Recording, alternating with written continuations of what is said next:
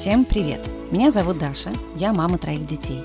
До рождения третьего 6 лет назад я была сильно работающей мамой, порой не видящей детей сутками. Но потом что-то произошло, и моя жизнь покатилась в непредсказуемом направлении.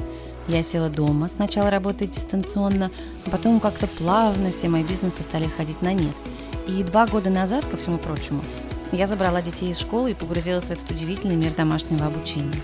Этот подкаст – мой крестовый поход – я совсем не эксперт и затеял это для того, чтобы самой как-то продвинуться, а заодно и помочь другим.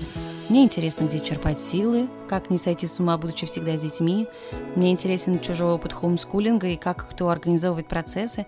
А еще мне интересно мнение профессионалов в различных областях. Вот об этом мы будем говорить в подкасте. Мама Ми – это первые буквы имен моих детей. Маня, Митя, Мотя.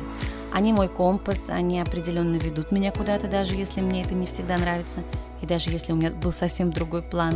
Недавно я услышала высказывание, что материнство – это самая сильная духовная практика на Земле. Потому что служить своим детям, вне зависимости от того, в каком состоянии ты находишься, это очень сложно, и, и можно сказать, что это путь к просветлению. Так вот, приглашаю вас отправиться со мной в это путешествие. Запрыгивайте в лодку.